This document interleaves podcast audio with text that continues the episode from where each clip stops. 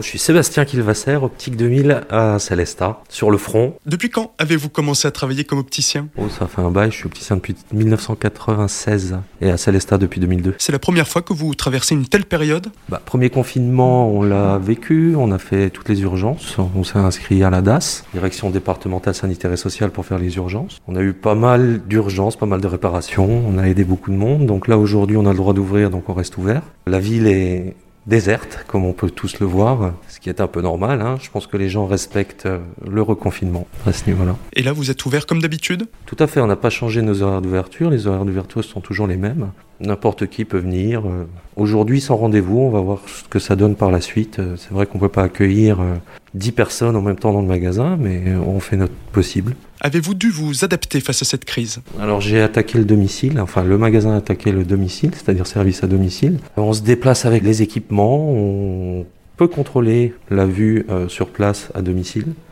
Aujourd'hui, euh, on s'est organisé pour. Euh, c'est quelque chose qu'on développe, qu'on va développer très sérieusement.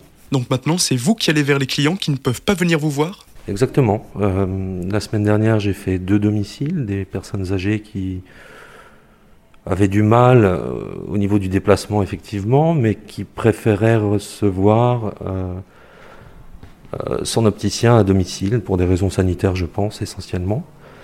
mais c'est vrai que quelque part, ça nous ouvre les yeux sur un nouveau business à faire.